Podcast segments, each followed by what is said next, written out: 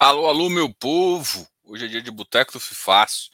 Hoje o Boteco vai ser nessa sexta-feira pra gente uh, conversar um pouquinho, né? Hoje de noite a gente vai, não vai poder ir, mas tem que ter Boteco, né? Tem que fechar o ano com Boteco, porque quem não vai tomar uma, né?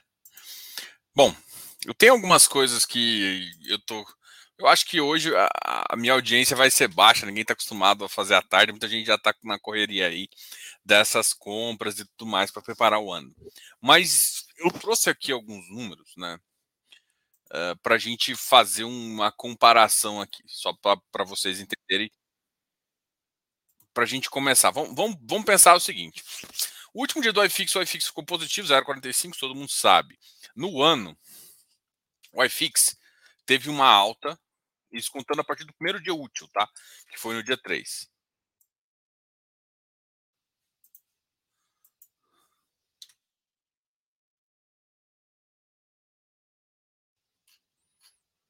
Nossa Senhora. Foi uma alta de 2,22%, tá?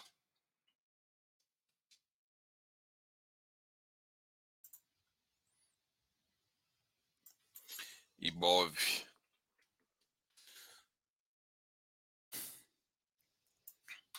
O Ibov, nesse mesmo período, foi 5,59.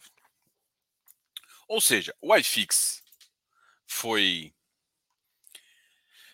Uh, o, os dois tiveram muita vol, mas se você for olhar a vol de bater 120 mil pontos e de voltar a, 100, a 96 mil pontos em 19 de julho ali, e terminando no ano 109. Então a vol realmente foi alta. Enquanto o iFix teve hoje saiu de 2.800, chegou a bater 3 mil pontos, a gente até fez uma festa dos 3 mil pontos, e voltou para 2.867, ou seja, essa subida de 2%, mas também chegou a bater na mínima ali 2.710. Se for comparar o percentual, a vol é muitas vezes infinitamente, menor. Então, assim, o iFix ele tem muito mais vol.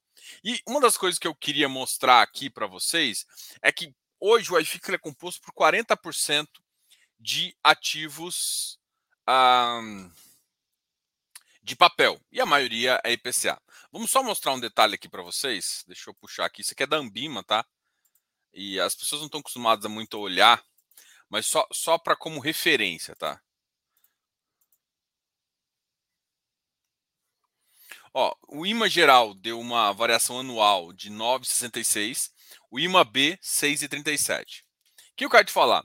A carteira de crédito, é claro que tem variação, né? Porque aqui você está pegando só o que a, a carteira pura da, da variação da, da, do IMAB. Teve uma variação de 6,37 positiva. Ou seja, parte da variação que está ali, inclusive investido no, no IFIX, é isso.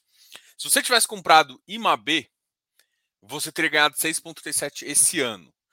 Se você tivesse comprado Selic, você teria ganhado mais de 12%. Se você tivesse comprado IMA B5, dia 9,78. Agora a gente vai fazer uma comparação, por exemplo. É, Para quem não sabe, o juro 11 é um ativo que é IMA B5, tá? Enquanto, por exemplo, um CADIF é um cara IMA B puro, né? De durations de 6, 7% aí, de 7 anos, desculpa. Então o que eu quero te falar? Ah, mas um é melhor que o outro? Na verdade, não é questão de ser melhor. A questão é Uh, tem ativos que durante o ano vão ter comportamentos diferentes. O IMAB tem mais volatilidade, mas quando a curva abre, vocês vão notar isso. A gente teria que, a gente vai conseguir ver só nos próximos anos. Quando a, quando a Selic cair, a abertura de curva de juros da IMAB vai ficar dando um percentual extremamente elevado. Então, o que eu quero te falar? Mix entre ativos faz com que uma, seja uma carteira boa. Então, o que a gente está olhando aqui é justamente essa visão. Tá? Eu fico. É, eu, eu, fico vendo muita gente falando, ah, que fundo imobiliário e tal. Eu acho que é, é complicado do pessoal entender que é número, né? Assim, a Selic alta, ela trava muita coisa, ela trava muita coisa da economia. O que eu tenho visto é que uh, o PT não vai querer deixar essa taxa de juros tão altas, até porque a dívida pública fica mais fica maior. E isso vai isso complica um pouco o governo, tá? Então, IMA B seria uma boa oportunidade? Como que eu compro IMA B no mercado?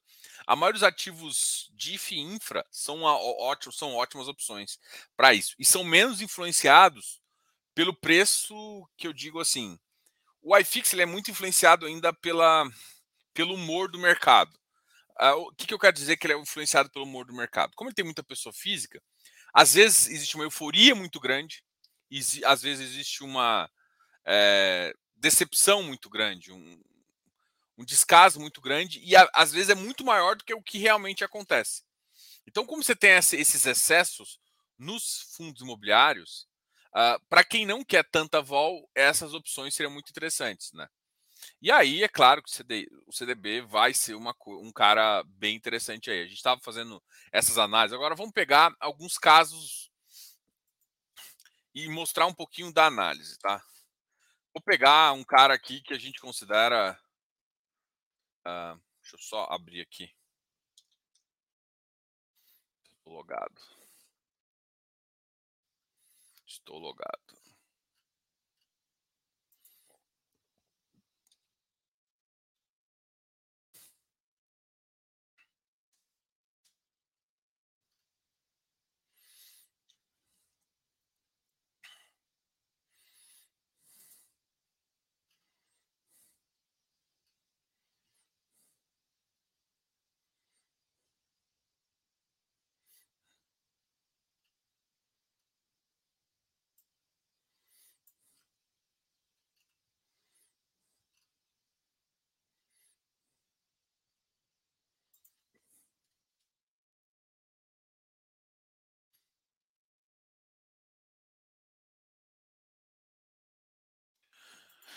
Olha, por exemplo, a gente está olhando aqui é, alguns ativos, né? Só para para vocês entenderem, né? O, o, o... Vamos olhar só por preço. Canip, só olhando o preço. Uh... O Canip teve uma queda, porque ele custava ali em janeiro 103. Hoje o Canip teve um, um, uma é, uma, uma perda, vamos dizer assim, né, de aproximadamente 90, é, de 11%.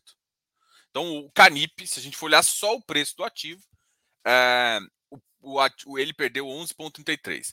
Se a gente for olhar quanto que o Canip pagou, ele pagou, por exemplo, 12,40. Né? Se somar os 12,40 com os 91, você vai ver que você chega, você chega aí na faixa dos 100 e 104. Basicamente, o rendimento, e aí, e aí que muita gente confunde, ah, na verdade ele está pagando e perdendo valor. A, a, a, perda de valor não tem nada a ver com isso. A perda de valor se dá pela marcação que tem a mercado, que é justamente essa variação que a gente tem, que a gente já mostrou, por exemplo, ontem. Né? Por que, você está falando do Canip? Porque eu vejo muita gente fazer uma avaliação muito errada. Aí você, ah, não, o Canip, na verdade, deu rendimento zero, e se for avaliar, ele perdeu 11% do valor e o rendimento, ou seja, vamos falar, fazer o retorno total do Canip? O retorno total do Canip não é bom, e o Canip é um bom ativo. Tá? Então tem que tomar muito cuidado com o que está falando, com, que, com que, como se faz a análise para entender. Hoje, nesse ano, o Canip ah, entregou um valor, vamos pensar no ano, né? Ele estava com valor inicial de 104, no final do ano bateu 91, 95 e entregou no ano todo 12,40.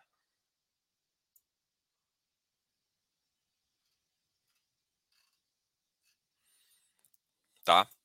Esses 12,40, é, se você for olhar a variação, ele teve uma variação de tiro negativo. Se considerar ainda uh, inflação e tudo mais, ele mais. Mas por que, que isso acontece? Porque o título, esse título, a, o valor patrimonial dele diminuiu, não porque o título valeu menos, e sim porque a taxa de juros futura mudou de patamar. Se ela mudar para o ponto de vista favorável, esse cara vai ter um retorno muito maior ano que vem. Imagina, se sai 93, ele volta para 104 e pagou os que seja os mesmos 12%, o retorno dele pode ser 20% que, que eu estou querendo falar aqui? Eu estou querendo falar é que não, não é só dividend yield. O que importa é retorno. E às vezes, quando você faz uma análise, aí você vai fazer a análise da carteira. Vamos supor, a análise da carteira tem que ser patrimônio a patrimônio. Se você tinha o Canip no começo do ano e não comprou mais nada e ficou com ele no final, fez ele carrego, o que você ganhou, na verdade, foi zero. Mais ou menos, tá? Por quê? Porque ele perdeu 11%, você ganhou 12,5% de, de dividend yield. que, que você quer, com que conclusão você quer chegar, Diogo? Que não compensa comprar Canip? Não. É só que você tem que entender. Não dá para você desassociar a, a variação de juros. Não dá para desassociar a variação de juros ao ganho do capital do ativo. E por isso que assim, cada vez mais a gente olha e vê que faz muito sentido fazer um pouco de giro de carteira. Por quê? Porque nesse momento você vai ver que o ativo às vezes fica subprecificado, abaixo desse valor, muito abaixo, e fica overrated, né? É, com, com, com um preço muito acima do que deveria. E é nesse momento é que se faz um pouco de dinheiro. E aí sim você consegue recuperar o patrimônio. Para quando a taxa realmente cair e você conseguir enxergar essa variação da NTNB isso vai te dar um ganho não só do dividend yield dele, mas um ganho muito positivo em relação ao VP. Para quem não lembra, o Canip já chegou a bater 110. Porque a NTNB já chegou a bater. Vamos até. Vou mostrar aqui, ó. É porque assim. É, fica difícil mostrar o gráfico para vocês. Eu teria que pegar ele aqui. Mas o VP do Canip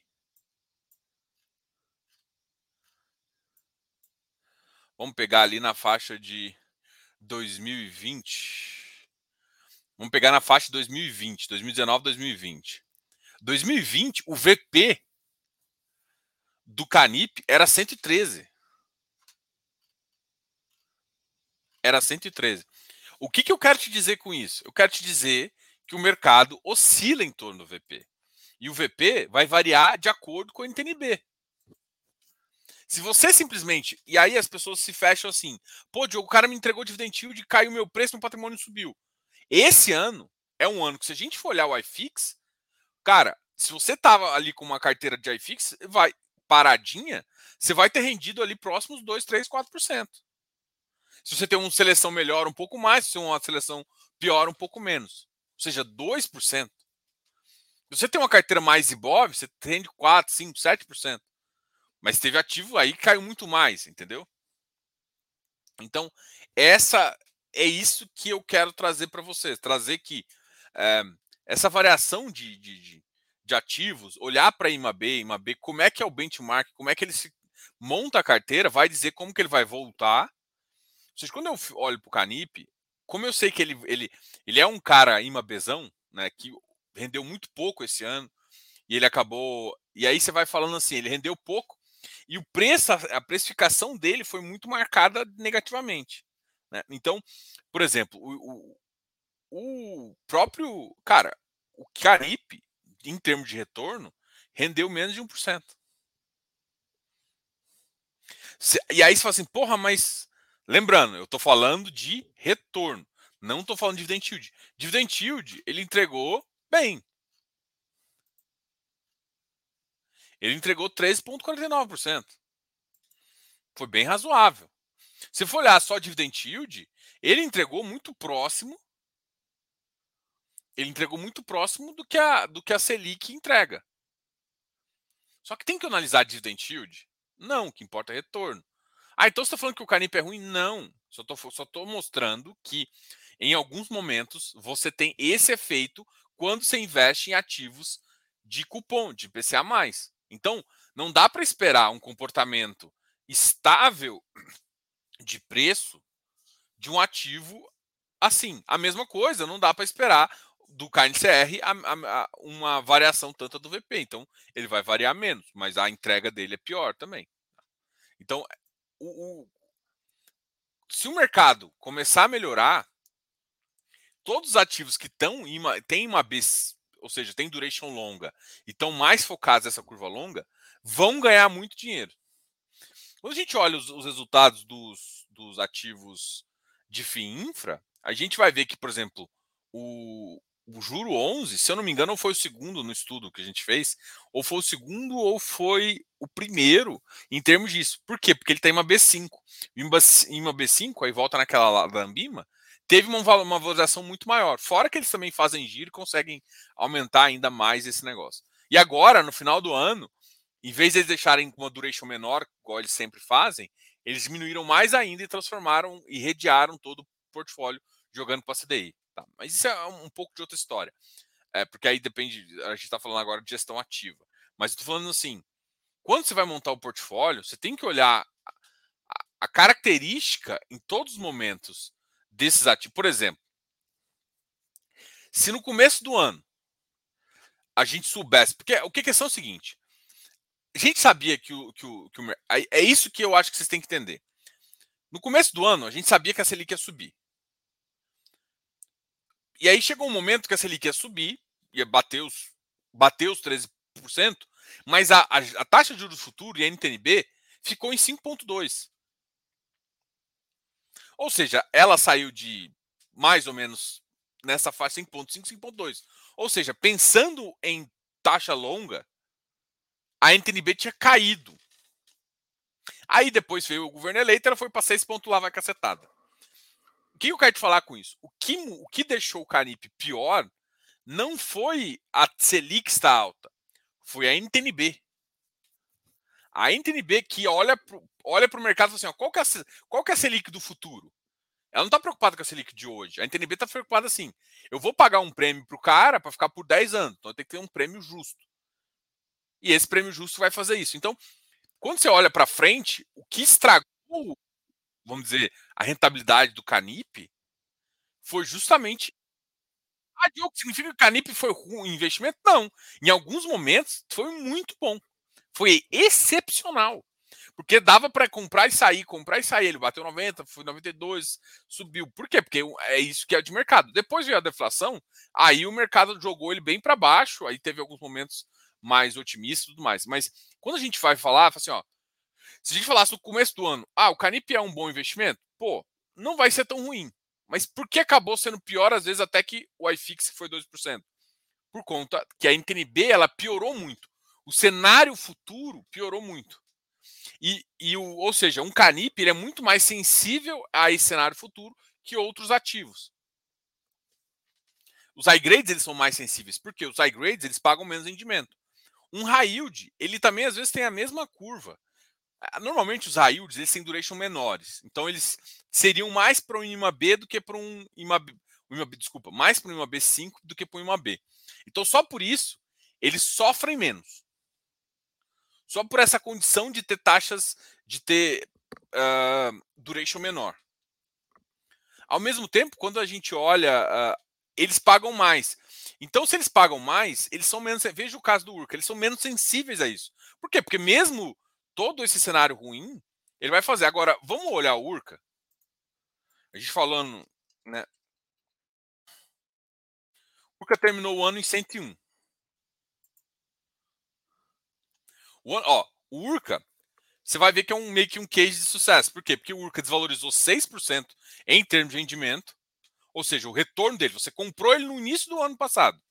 E, uh, e agora ele está 101 você não participou de emissão, não fez nada. Você simplesmente comprou ele e fez. Você ganhou no Urca.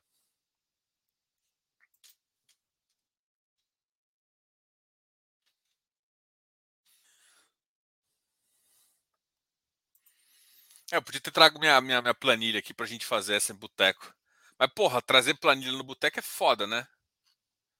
Vamos aqui pro dividendo.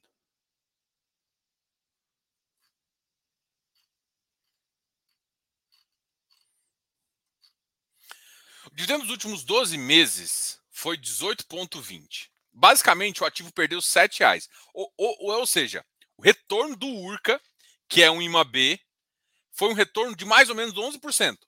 O retorno do URCA foi menor que o retorno de um ativo CDI.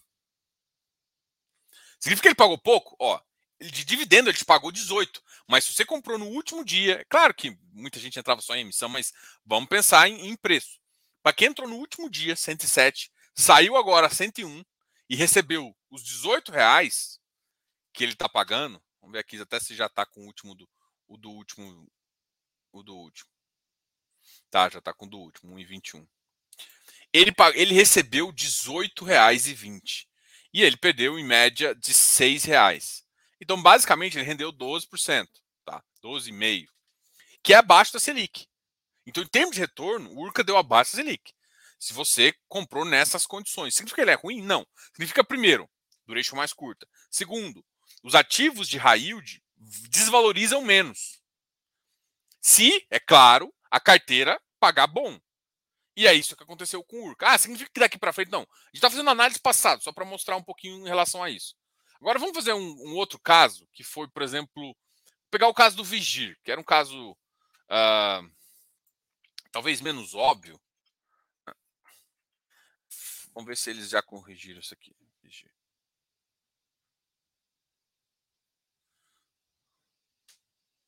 O Vigir é um caso, é, ele é muito bom, né, de analisar.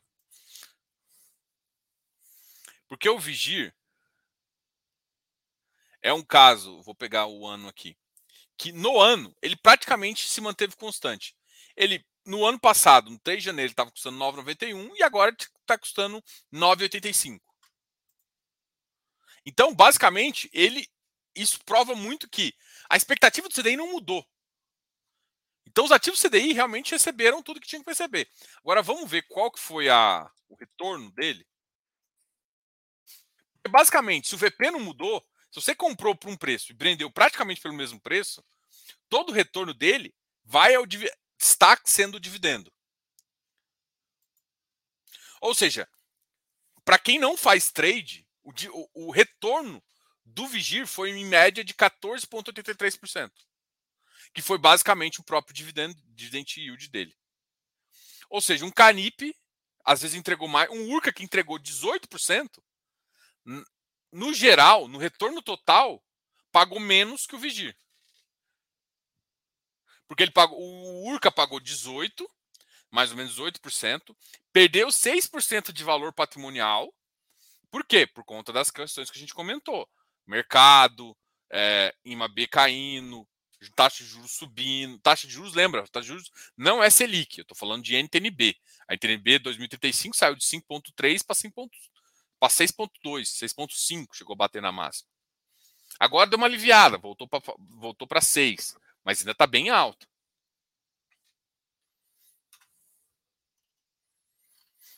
Bom, vamos falar um pouquinho com vocês, né? Hoje eu fiquei, eu fiquei tava, eu tava com isso aqui na cabeça, assim, só para fazer essa análise. Então, o que, que, você quer chegar com isso? Aí a gente vai, isso, tirando os papéis. Os papéis, eles se comportam muito parecido com o IMAB também. Porque são ativos de duration longas, de contratos longos. Os caras, os, os caras mais, uh, mais com, com patrimônio menor tiveram rendimentos até um pouco menores que os outros. Só que, lembrando, rendimento foi menor, mas a variação. Porque, por exemplo, eu vi um gráfico hoje de um cara que eu até admiro pra caramba, e eu acho que esses gráficos são muito bonitos de se ver, mas são péssimos de avaliar. Porque o cara fala assim, cara, quais são os 10 ativos vou citar aqui, que mais pagaram dividend yield. Isso te engana. Porque, por exemplo, o Urca foi que pagou mais dividend yield, mas o retorno foi menor que o Vigir. E, e se eu te ensino que você tem que olhar para dividend, se eu te faço um, um, gráfico desse, você vai falar assim, porra, devia ter comprado, nossa, eu comprasse o Urcão, eu tava nadando. E se você tivesse comprado do ponto de vista financeiro, que é o que importa, se você tivesse comprado o Urca a 107, que foi o que ele estava custando no começo, e hoje ele está 101, na verdade, você tinha ganhado 12, 12%, 12,5%, 12,8% na verdade. Enquanto um Vigir, se você comprasse lá atrás e vendesse agora, e o Vigir variou, variou zero, pagou 14 e 14,8%. Quem fez o melhor negócio? O cara do Vigir. O que, que eu quero te falar? Ah, Diogo, então não devia ter comprado Vigir. Não, estou falando assim, que o cenário não é dividend yield. O cenário é retorno. É isso que importa. Você quer, você quer que seu patrimônio cresça. Você quer isso. Só que você tem que entender também, porque se você comprou, sei lá, Canip a 110 e agora começou a vender, porque você ficou com medo porque o rendimento está baixo, você não entendeu a, a regra. Porque está tá baixo por quê? Porque parte da, da desvalorização está tá, tá embutida na NTNB. Agora, se você comprou, se você vendeu, porque você achava que ia ficar baixo, foi para o Selic, depois voltou, você ganhou dinheiro. Então, o que eu quero te falar é, ficar com carteira buy and hold funciona? Funciona. Mas você tem que entender muito bem essas regras. E outra, essas regras, elas mudam de acordo com o cenário. No cenário, quando a gente projetou, eu até reassisti meu vídeo, eu sempre reassisto meus vídeos de projeção. Quando eu projetei 2022, que foi esse ano, eu tinha projetado Selic alta. E só que eu não tinha projetado a NTNB piorando tanto. Então, os, os ativos de papel, todos, funcionariam muito bem. E o que aconteceu, na verdade, foi cenário que em julho piorou muito e depois, depois da eleição piorou mais ainda. Chegou a melhorar um tempo, os ativos de tijolos recuperaram tudo mais. Então o que eu quero falar? Essas mudanças vão fazer. Só que uma coisa que você tem que fazer é o cerne da sua carteira, não dá para ficar troca 100%, volta 100%, porque senão você, não, você vai perder patrimônio também. Então, assim, você vai ter que tomar alguns cuidados. Fazer uma, uma, uma a gente chama de colchão né, de estratégia, uma estratégia mais macro, por exemplo. Hoje, como estratégia macro, eu ficaria mais, isso eu falo. É claro que assim, o mais pode depende de cada um, mas hoje, se eu fosse montar uma carteira da pessoa do zero, eu coloco mais papel. Por quê? Porque a NTNB já está muito. A 6,5 de juros futuro é muito alto da NTNB, é muito alto. No Brasil já, já teve 8, já teve 7, mas assim, é muito alto para dadas as considerações, porque o Brasil não está tão mal. Pode chegar a 7? Pode. Pioraria? Sim. Faria com que vocês. Aí dependendo, a gente vai fazer sair ou não. Mas eu teria mais papel. Por quê? Porque a Selic vai ficar mais alta. Qualquer dificuldade, quando eu tenho tijolo, é, com a Selic mais alta, difícil financiamento, vai, as empresas não consomem tanta área, o consumo acaba diminuindo. Tem um monte de fator ali que atrapalha esse cenário. Então, hoje, na minha visão, ainda é, o ano de 2023 ainda é um ano de papel. Para mim, isso está absolutamente claro. Selic, ela vai ser primordial, vai ser o que a gente fez do, do, do Vigir. O ano que vem, provavelmente, ele vai estar quase no mesmo preço, se nada acontecer com a carteira. Enquanto isso, é, os, os, os, os, ativos de IPCA. E aí? IPCA, cara, se nesses 100 primeiros anos eles mostrar que a dívida pública não vai cair, a NTNB pode ceder de 6, eu não acho que a CD vai, no curto prazo, vai ceder para 4, 4,5, 3,5. Acho que é muito difícil, dado o governo que, que é mais gastou, gastador. Mas ceder de 6,5, 6 para 5, 5,2, 4,8, eu acho possível. Nisso, o que vai acontecer com o seu VP vai subir, ou seja, você tem uma tendência de, rendi, de, de, de valorização de, de, de principal, mas você tem uma tendência também de. Até o retorno vai depender um pouquinho né, da inflação. A inflação em si está é, tá em 5%, que daria um, um retorno, um dividend yield de próximo de 9%, estou citando o Canip. Só que ao mesmo tempo, em alguns pontos, a gente pode ver que, a, que, que pode dar um, alguma alta mais forte para esse tipo de ativo. Rodrigão, boa tarde. Boa tarde, Eleu, Jader, Eric Cabreira, Léo, Leandro, Rodrigão. Buenas, hoje sim, estou tomando uma Eisenbar, projet, projetando a caipirinha para tomar na lagoa. Bom final de semana para a família. Cara, a gente tá mais ou menos assim também. Está aqui. Meu, meu menino tá dormindo, não sei se está dormindo ainda. Deixa eu ver se você está dormindo ainda aqui. Vamos olhar aqui, vamos ver se o ba ba baixinho tá dormindo.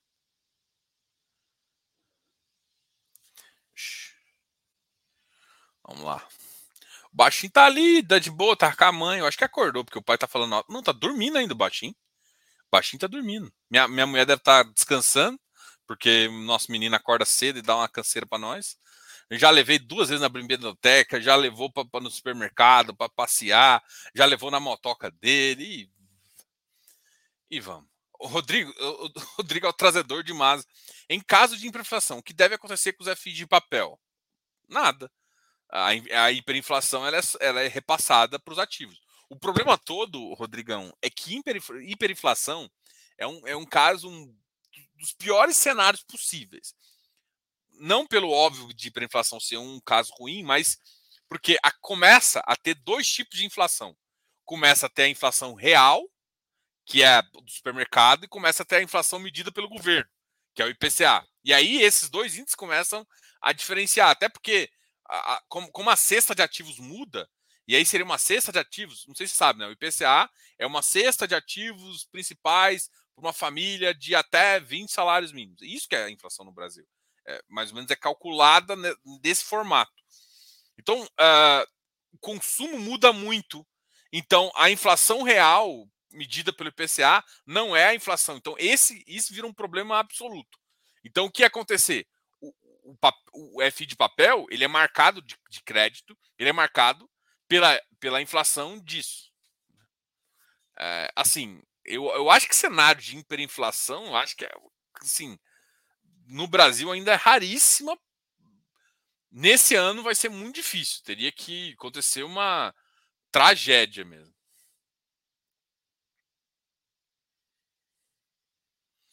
Cara, com tijolo, o que acontece é o seguinte: é, quando você tem cenário de hiperinflação, não sei se você lembra como é que funcionava.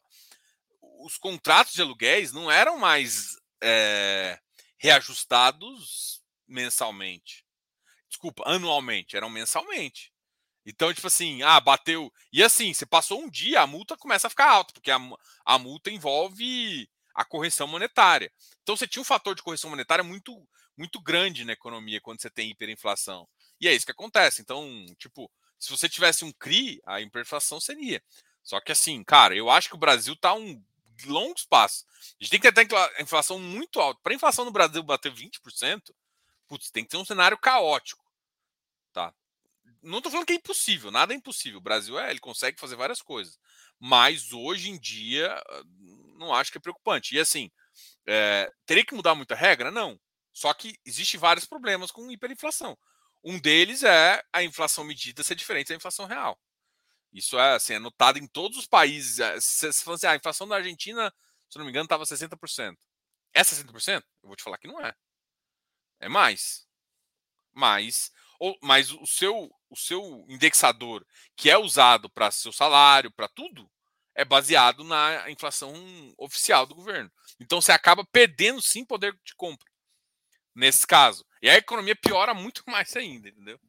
Principalmente com os bens mais de boa. Sessão da tarde é a ideia, né? Hoje tô de bobeira aqui, falei, ah, vou assistir um filme, vou fazer uma live, vou fazer uma live. bora fazer dinheiro em 2023, bora. Lucão, vem pro Close Friends que você vai gostar. Gissé, boa tarde. Correia, boa tarde.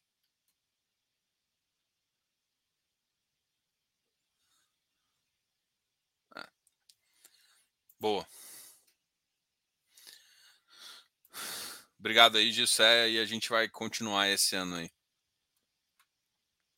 Márcio Severo, Jader. CPTS vale a pena esperar o fechamento da curva ou migrar para outros FIs uh, ah, descontados, RBR ou CVBI? Depende. Ó, toma, toma, cuidado que o CPTS é high grade, RBR é high grade, CVBI é, high, é middle, tá?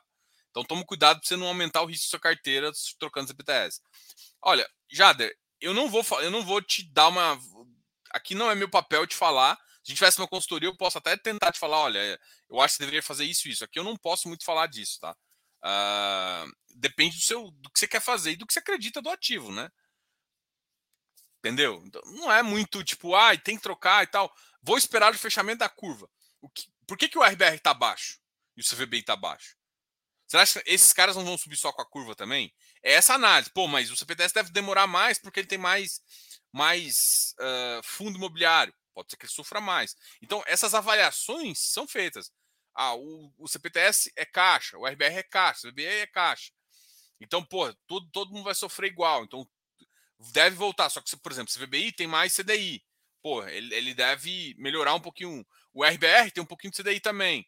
Então, pô, pode ser que ele melhore um pouco. Então, assim, a análise ela é muito mais do que isso. E se você quiser a minha opinião para fazer essa troca, pá, primeiro, eu acho que você pode perguntar no, no, no, no, no CF. Aqui, aqui, aqui não é muito papel. Lá no CF ou numa consultoria, tá?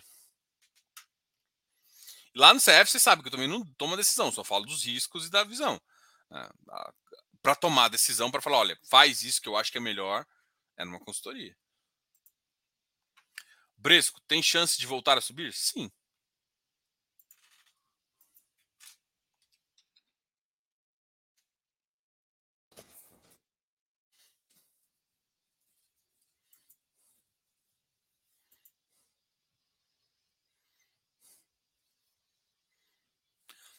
A Bresco tem, tem chance de voltar vejo como um bom fundo de logística mercado. Cara, o mercado não vê que o Bresco é ruim. O que o mercado teme é ele ficar sem receita. Só isso. Então, assim, ah, o Bresco é um ativo bom? É. Dos peers, ele é o que tem um dividend yield menor. Então, isso influencia um pouquinho. E esse, esse contrato, essa quebra de contrato com briga judicial, com liminares erradas aí dos juízes, o juiz toma decisão imbecilmente aí, é, é o que fode, né? Então, assim, o, Bresco ele está sofrendo por decisões ruins judicial. Para mim, ele está sofrendo isso. É, é uma briga judicial e vai decidir. Isso vai afetar o mercado, isso vai fazer coisas, mas. Então, tem que tomar cuidado que tem hora que o ativo perde preço ou não valoriza não tem nada a ver com o portfólio dele, tem a ver com isso. É um, um ativo que, que, que tem os contratos, o cara está questionando as cláusulas do contrato. O cara assina, mas depois, na hora que quer sair, vira igual a mulher. Mulher. Mulher emburrada. Vai brigar até arrancar suas cuecas. E é isso que está acontecendo.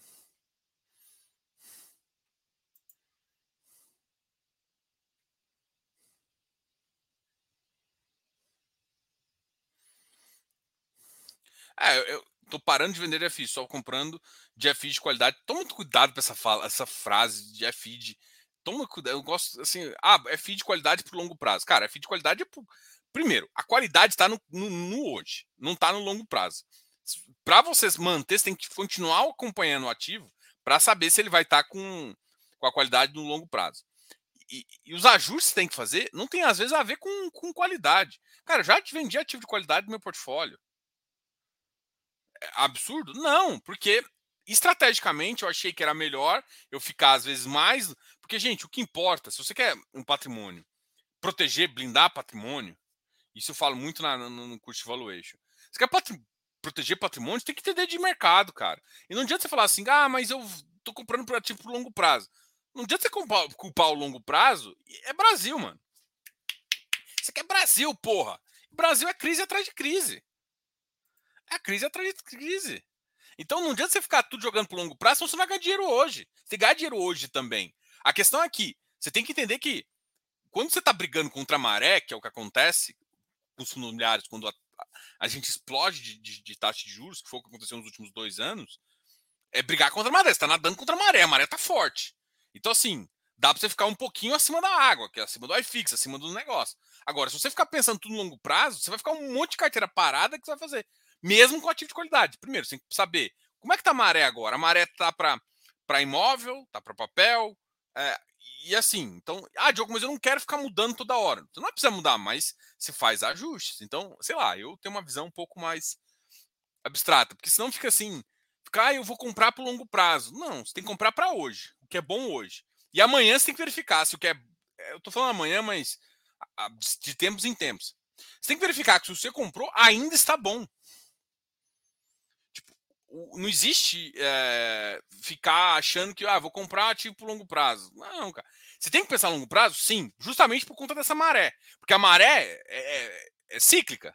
Fica, a gente está nadando contra a maré agora, mas vai chegar uma hora que a maré vai empurrar a gente com muita força. É isso. Na hora que essa maré empurrar com força, se tiver com um bom ativo, mano, você vai ganhar dinheiro.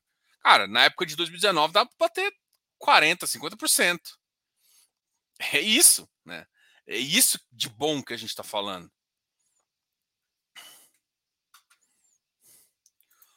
Diogo, me chama no privado, quero. Pode me chamar, Ricardo. Eu não sei chamar os outros. Como é que eu vou chamar você no privado?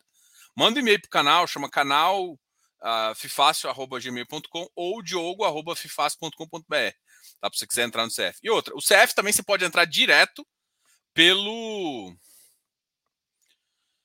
pelo GDI. Vou até colocar o aplicativo. A gente está mexendo no aplicativo para trazer algumas novidades para vocês. Logo, logo a gente vai mostrar aqui.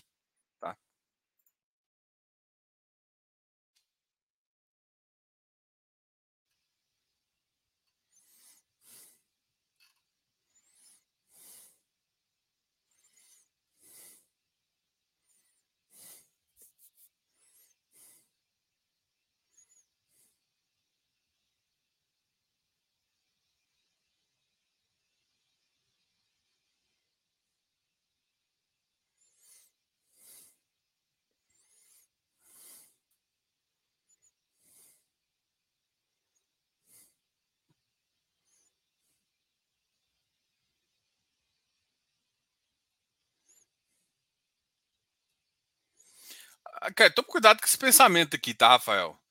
Não, não, só acontece, a desvalorização só acontece a vender. Parte é verdade. Não se vende ativo bom em baixa. Não, isso é óbvio. Não se vende ativo bom em baixa. Depende também. Se você tiver uma boa estratégia que você vai ganhar mais dinheiro, você pode vender e depois voltar. Assim, você tem que olhar a rentabilidade, cara. Não dá para você simplesmente. Tipo assim, a sua rentabilidade, você tem que. O que, que eu falo é. Cara, olha só vamos supor que. Quanto você foi o seu patrimônio? Vamos supor que você tenha 100% imobiliário. Seu patrimônio subiu esse ano 7%, 8%. Sei lá, vou pegar a métrica aí. O que você tem que saber é assim: ah, foi, foi ruim. Pô, foi ruim por quê? Você está investido em fundo imobiliário. Você rendeu abaixo do CDI? Rendeu. Abaixo de IPCA? Não. IPCA você rendeu mais. Então você não perdeu o IPCA. É, outra coisa, você rendeu acima do IPCA de novo, você tem que analisar. É, se você é, bateu o iFix, pô, bateu o iFix. Cara, isso, a, a vantagem, você tem que avaliar como é que você está sabendo se sua carteira está boa ou não, só porque você comprou bons ativos. Assim, desculpa, mas muita gente acha que comprou bom, acha que RECT é bom ativo. Entendeu? Se você acha que RECT é bom ativo, desculpa, mas como é que você vai me falar que não importa a rentabilidade? Importa. A grande questão é o seguinte: você tem que saber avaliar a rentabilidade. E avaliar a rentabilidade é com parâmetros. Qual que é o parâmetro? IFIX é um parâmetro, IBOV é um parâmetro, CDI é um parâmetro, IPCA é um parâmetro, IPCA mais 6 é um parâmetro, dependendo de como você montou sua carteira. Então, assim, não adianta você esperar que esse ano, você, você, você, a não ser que você faça muito trade, você bate 20%. Aí, beleza. Se você for, se você for trader, eu conheço trader de fundo imobiliário, inclusive está no CF, que bateu 30%, que tem carteira aí de 29%. É, é a posição dele. Eu tô falando, eu tô incentivando você a fazer isso? Não. Estou falando que é essa. Precisa uh, ser isso. Não, você não precisa fazer esses 30%. Mas, quando você faz uma carteira parada, você tem que saber olhar seu patrimônio, beleza. Caiu menos 2%. Sua carteira foi boa? Não, sua carteira foi ruim. Mesmo você escolhendo. Então, para mim, você tem algum, alguma, algum, algum erro de estratégia, algum erro de percentual. Tem erro na sua carteira se você, se você foi abaixo do iFix, seu patrimônio caiu abaixo do iFix. É isso. Então, falar que rentabilidade e só presta para corretora, para mim isso é idiota. Desculpa, Rafael, mas essa é a minha visão. Mas por quê? Porque importa para caramba. Você tem que. O que, o que, o que eu tô falando é o seguinte: não é para você pegar a rentabilidade e botar no, na, na, na, no pé da conta, assim, ah, se eu tivesse vendido na no CDI, você tinha ganhado mais. Não é essa conta que eu estou fazendo para você falar. Porque você não vai comparar com o CDI. Você pode até comparar para você falar, olha, não rendi tanto quanto o CDI, mas rendi muito bem, perto do iFix, perto da IMAB, perto de outras coisas. Então tem que saber como é que a sua carteira foi montada para você saber com o que comparar, para saber se você está bem em relação a isso. Entendeu? Então, um cara para mim que rendeu hoje, o cara que tem mais fundo imobiliário, sei lá, 100% da carteira imobiliário, rendeu entre 7% e 9%, para mim o cara rendeu muito bem, mesmo sendo abaixo do CDI com tudo que aconteceu, eu acho que o cara tá muito bem. Ah, um, cara que rendeu 3, 4, tá bem? É, tá ali, se forçando. O cara que rendeu abaixo do iFix, abaixo de 2%, o cara foi abaixo do, iFix, cara. Não, não dá pra simplesmente sentar, porque assim, cara, ganhar dinheiro é todo ano. Não adianta, falar que eu vou ganhar dinheiro do Sono pra. Você tem que ganhar esse ano também, ué. A inflação bateu 5%, 6%. Ou seja, se seu patrimônio perdeu 2%, você perdeu para a inflação, você perdeu 8% no ano. Não dá, assim, eu, eu, entendo que, por exemplo, se você, bate, se você igualou o iFix, você perdeu dinheiro um pouquinho. Porque o cara, por que eu falo que o cara é de 8? Porque o cara, pelo menos, ó, inflação eu tirei, que foi de 5%, vai ser de 5,6%, e eu ainda ganhei um pouquinho de, de, de juros real. Num mercado que está difícil para quem tem mais iFix, vai fazer isso. Por quê? Porque na, na descida, quando a maré vier favorável, esses 9 pode virar 20, pode virar 30, pode virar 40. E aí sim, eu continuo ganhando. Então, sim, tem que olhar a rentabilidade todo ano. Tem que fazer comparação para saber se a carteira foi bem. Você tem que saber se a sua carteira foi bem. Porque senão fica um monte de gente achando que é só comprar ativo, não vendo, não vendo, não vendo, fica aquele carregado de ativo errado na carteira, fazendo cagada. Murilão, eu não falo que é o ativo que eu tenho, a não ser no CF. Mas não tem.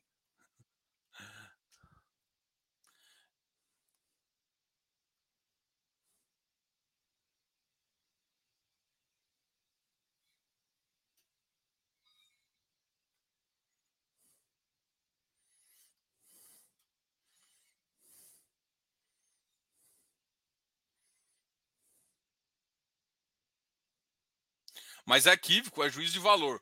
E não rentabilidade. Cara, como é que você avaliar se o ativo é bom ou não se não analisar a rentabilidade dele? O RECT é, é ruim pelo portfólio, mas se olhar na rentabilidade dele, tá mostrando que ele é ruim também. Isso é próprio, é ruim porque não é juízo de valor, não, gente. Você tem, você tem que comparar. Esse, esse povo New Wave, eu não, eu sei, não sei só a sua idade, Rafael, mas eu sou, eu sou, sou engenheiro. E todo mundo que é engenheiro, matemático, economista é mais para humanas, mas tem uma, uma galera que gosta mais de matemática. Quem gosta de matemática, cara, não dá para você. Você tem que avaliar sua performance. Tipo, performance não é só, só, comprar bons ativos. Não existe isso na vida. Você tem que comparar, mano. Você tem que, você tem que saber se você está bem ou não. Se não você acha que você está bem, você está comprando um monte de merda, entendeu? Então, você só tem como saber se você comprou bem se você, se você tem que comparar com alguma coisa.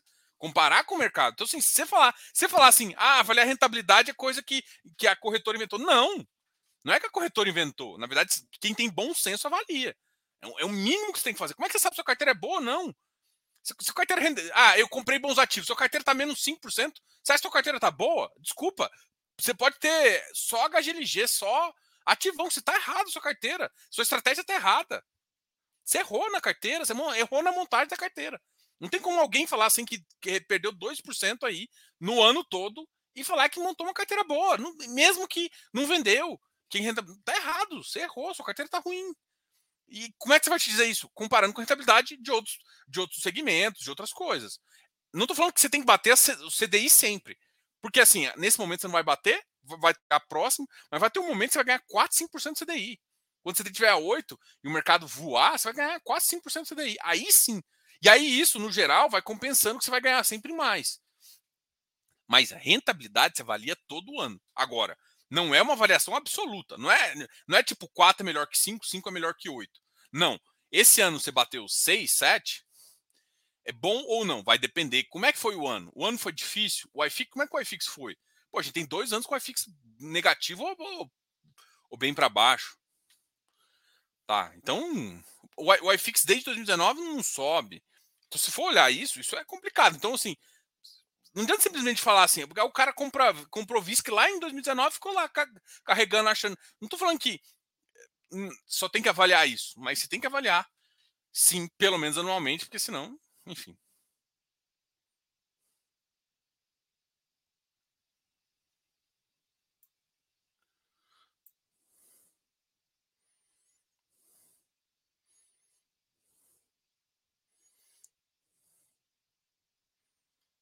Cara, tá errado. Hum.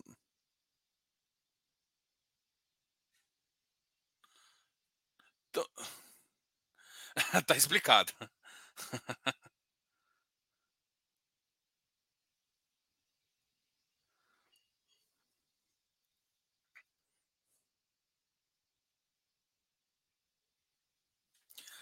É, Rafael, eu, eu acho que assim, eu, assim, eu discordo 100%. Eu acho que é, é, isso é uma criança infantil que acabou de investir. Você tem que comparar, cara.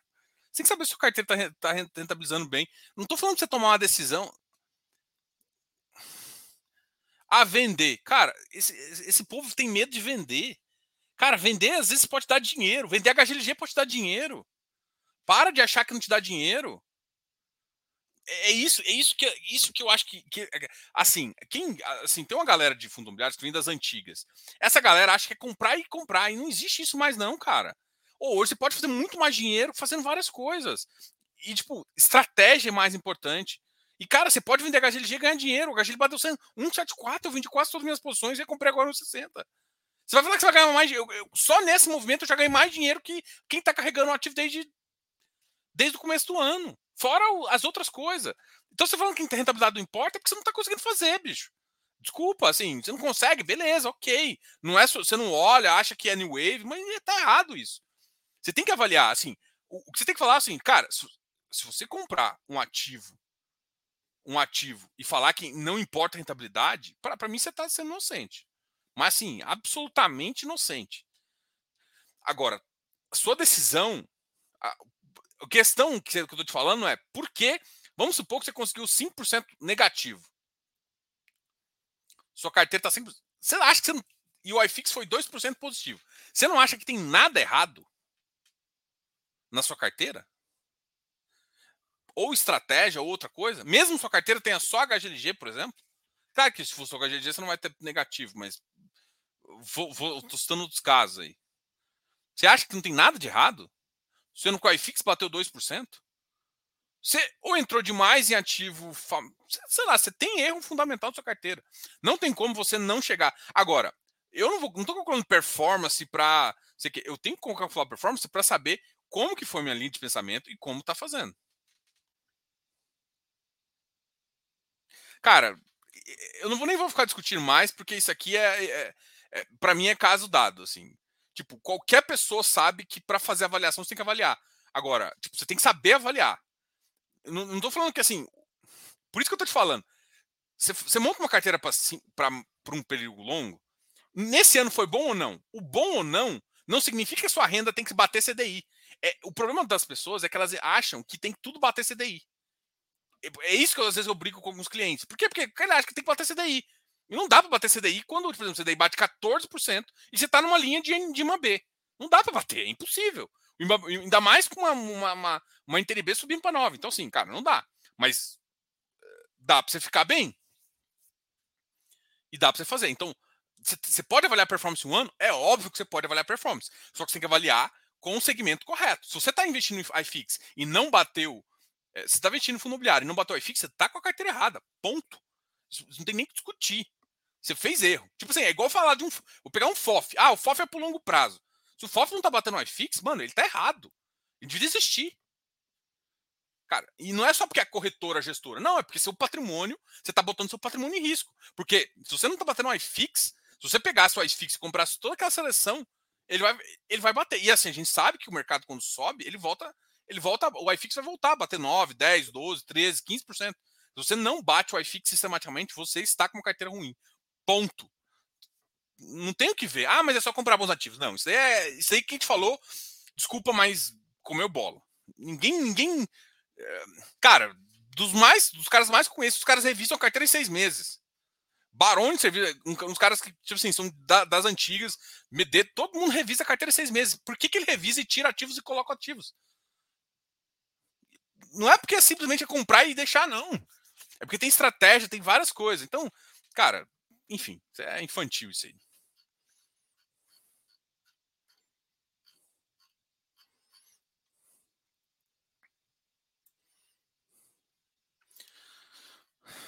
Bora, bora.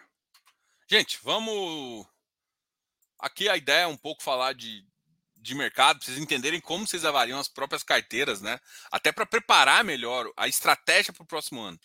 Até assim, tem que avaliar para preparar a sua estratégia, para saber como mexer na estratégia.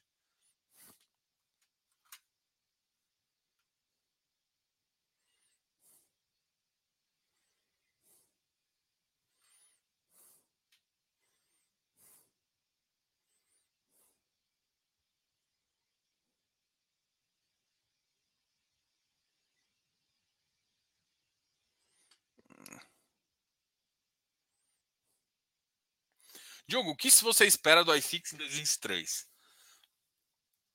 Olha, eu, assim, apesar de não estar muito otimista, eu acredito ali que a gente pode terminar o ano, né?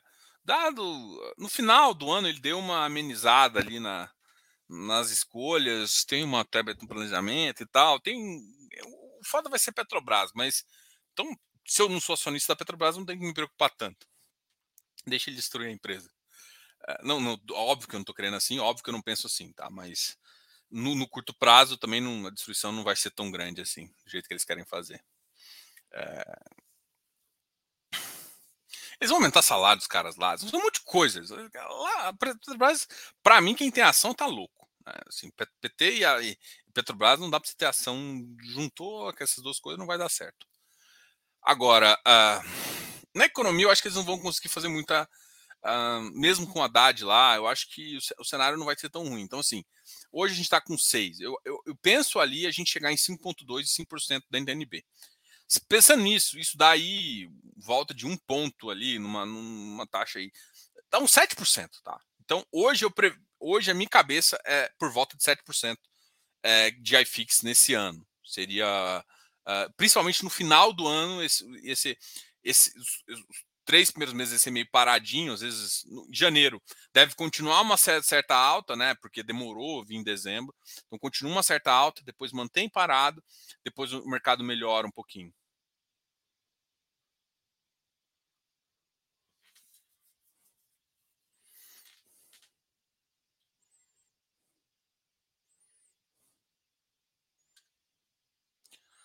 Tá? Então, assim, a minha expectativa é pegar uns 7% aí de o iFix pegar uns 7%. Essa é a expectativa, desde que a NTNB baixe e a Selic ela saia do patamar de 14, 13,75 para 12,5, tá?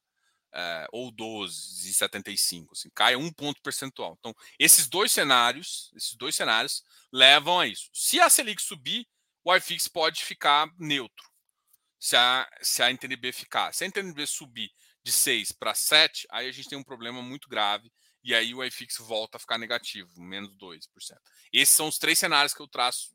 O médio, né, que é o padrão ali de 1, 2% de ganho, né, com, as, com, com, com a NTNB praticamente não alterando, alterando muito pouco, patamar, e Selic muito pouco. O juro subindo e NTNB piorando, uh, negativo, e esse cenário que eu falei de 7% aí, com que eu acho que seria o mais provável dado até conspiração. Mas aonde que vai formar isso? Nos dois primeiros meses.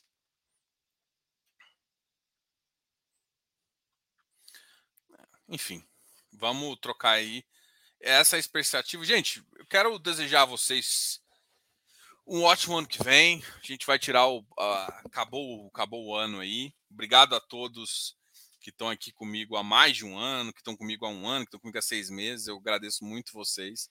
Meu cabelo ficou bem bagunçado. Foi bem ruim a ideia de ter tirado, né? Vai fazer como se fosse tiara, que não funcionou muito. É... Qual a expectativa dos infras? Acha que o setor vai recuperar? Vai começar a recuperar com. Renato, de novo. O, o IPCA ele pode dar um game de início. Tá? Uh, o IPCA ele pode dar um game de início, ou seja, eu acho que vai ter um, uma, um IPCA alto no curto prazo, mas logo deve ir para a banda de 6, de 5, 6. Essa é a minha projeção. Então, se a gente for olhar no ano todo, vai depender. O ativo só vai recuperar preço de forma forte se a NTNB perder preço. Então, toma cuidado em achar. O IPCA ele influencia o curto prazo o, ou seja, o acumulado, que é o mensal, essas coisas, a influencia um longo prazo. Na meta, ainda está entre 5% e 6%. Enquanto tiver essa meta, mesmo ele batendo 1% esse ano, depois eles conseguem corrigir para a meta. Até porque, a, pelo que eu entendi, eles vão devem mexer na Petrobras e baixar um pouco. Então, assim, vai dar uma pancada, depois eles vão reduzir de novo, mexer na Petrobras para ter os cálculos de lá. É isso que devem fazer. Tá? É, provavelmente é isso. Então, os, a, e eles vão preocupar com isso. Então, eles devem manter a inflação entre 5 e 6. Vai ser muito. Mesmo que eles tenham que fuder as empresas nacionais, mas isso é outra coisa. Então, nesse cenário, tipo, a inflação ela pode no curto prazo fazer. O que vai fazer os ativos de, de iFix derem uma boa vai ser essa mesma condição. A NTNB sair de 6 para 5, para 5,2. Isso vai definir. E aí, cara, se fizer isso, Cadif vai rasgar dinheiro, porque Cadif é um cara longo de cauda longa, o, o bode B vai fazer isso. IMA B já não vai tão bem. O, o, o juro 11, não que não vai. É, o IMA B já tem um curto. Se ele não alongar a cauda, ele não vai fazer tanta grana quanto Cadif quanto os outros. Por isso que eu tô falando. É, é enxergar a estratégia. Se você chegar um momento que você enxergar a estratégia, que o mercado pode alongar a cauda, então eu iria para Cadif. Se o mercado, se você enxergar aqui essa variação é pouca, mantém ali no, no, IMAB, no IMAB5. E é isso que vai fazer. Então a minha perspectiva, como eu tô achando que a NTNB vai cair, a minha perspectiva para o mercado de infra vai ser boa. Inclusive para os FIPS e ES também, tá? Apesar de achar que o ano de 23 é mais dívida. Tá? Eu espero que 24 seja um ano mais de, de equity. Espero mesmo. Bom, gente, uh, a gente está aqui encerrando esse ano. Acho que foi um ano de muito aprendizado aí para todos. Acho que os anos difíceis sempre trazem novas ideias, novas estratégias o canal está mudando, a gente está trazendo mais coisas do, no, no, aplicativo, a gente está trazendo. Ah, sabe que a gente gosta de criar, né? A gente tenta trazer novidades aí para o mercado. A gente criou uma boa comunidade ali nos Close Friends, a gente vai crescer. Tem excelentes sócios ali que, porra, ajudam a gente. Quero agradecer meus sócios, né? O Léo, que foi o primeiro a se juntar, depois o Eleu, e agora no final teve o, o Rafa. São, esses, são, esses aqui são sócios do, do, do GDI não do GDI, desculpa, do, do FIFAC, que é dono do GDI, tá? Esse cara, esses caras são os responsáveis por a gente estar aqui todo dia e, e vocês têm o material, ter, ter tudo que acontece. A gente, às vezes, é só a carinha aqui, mas tem muita gente atrás que a gente tem que agradecer. Né? Porra, a gente está até lançando de novo os cursos, né? A gente acha que é muito importante essa parte, a gente gosta de, de, de ter essa parte didática, de interação com vocês, e aí a gente pode ser um pouco mais. Uh, aberto ali quando a gente está nos no nossos cursos, tá? Então, para quem tiver interesse, a gente está vendendo os nossos cursos de novo agora. Vou até, eu esqueci de colocar o link aqui embaixo, vou colocar aqui o link depois que terminar essa live. Quero agradecer muito a vocês mesmo, a todo ano de estar tá aqui com a gente, né? Já agradeci o, o, os sócios aqui que estão com a gente. A gente vai mudar algumas coisas é, ao, ao, longo desse período. Sempre a, a, gostamos das sugestões de vocês quem quiser o interesse, o aplicativo está mudando, a gente vai atualizar. Eu acho que uma das reclamações é que não estava sendo atualizado. A gente recebia os dados de uma pessoa que não está fornecendo mais, a gente conseguiu o dado de outra pessoa, enfim. Tá? Vamos ganhar dinheiro junto, essa é importante. E aqui meu trabalho é tentar ajudar vocês, cara. Posso, posso ser turrão, posso ser um pouco briguento, mas sei lá, eu, eu falo que eu acho melhor e que eu vejo que é melhor, entendeu? Eu tenho uma certa experiência com isso, já faço isso há um certo tempo e, e às vezes é bom escutar os outros, tá? e ó, pode ter certeza que eu tenho escuto muito vocês e escuto muito também os meus colegas, tanto de profissão quanto de outros consultores, escuto os analistas também. Tem é, esse ano, esse, esse final de ano é um ano assim muito especial para mim, tá? Foi o ano que meu primeiro nasceu, meu primeiro filho e porra, foi, foi excepcional assim difícil pra caralho, é, é muito diferente do que a gente espera. Mas eu tive vocês, assim, sabe? Tipo, pra todo dia. Algo, às vezes é engraçado, né? Porque vocês acompanham aqui, às vezes, de madrugada, né? Tipo, tô... ontem mesmo a gente fez uma live, acho que começou às 11h30, cara. Porra, e deu audiência aí de 100 pessoas. Assim, é uma, umas coisas que, tipo, graças a vocês a gente tá aqui, sabe? E eu gosto de conversar, eu acho que vocês perceberam isso também, de... Aqui, ó. É essa bagaça aqui, ó. Essa aqui é a minha bagacinha. Com a camisa do Brasil, que a gente. Não é isso, cara. Eu quero agradecer demais a vocês, né? Até a minha, a minha mulher também, que por ela, um dos motivos de eu estar aqui é ela, assim. Quem ajudou a desenhar isso aqui foi ela. Aqui a estrutura, a gente está mexendo de novo na estrutura, ela, é, ela é bem criativa. E obrigado, cara. Obrigado a todos que estão aqui. O ano que vem a gente continua. É, um feliz ano novo para vocês, um 2023 repleto de esperança aí, porque é bom carregar um pouco de esperança também num mundo tão difícil. É, putz, cara, é muito bom mesmo. Acho que a gente precisa. Eu queria dar um abraço em todos vocês aí, sintam-se abraçados aí. E, bom, e esse aqui foi o último boteco do ano e amanhã a gente volta. Boteco até esse jogo, por que você não boteco sem cerveja? Porque eu vou sair daqui.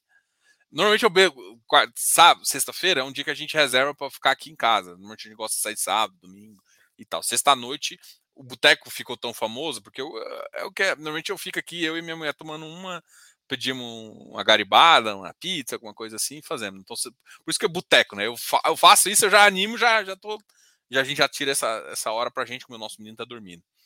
E e hoje eu vou ter que sair, vou sair depois, né? Tanto é que a gente vai fazer. Ah, pessoal do Close Friends aí, a nossa reunião vai ser hoje às 8h30, tá? Então, o pessoal do Close Friends, a nossa reunião que costuma ser entre 6, 7 horas, às vezes 7, entre, até 8 horas, né? Normalmente, entre 6 e meia às 8 a gente faz essa reunião. A reunião vai ser às 8 e meia, vou estar fora aí. Aí eu volto e faço a reunião com vocês, por isso a gente até fez o boteco mais cedo. Bom, é isso. A gente conseguiu conversar, cobrir tudo que eu queria falar. Tem mais vídeos a semana que vem, alguns vídeos que eu ia falar, falar de tijolo, papel, de FIPI, de, de FIINFRA e FIPE também.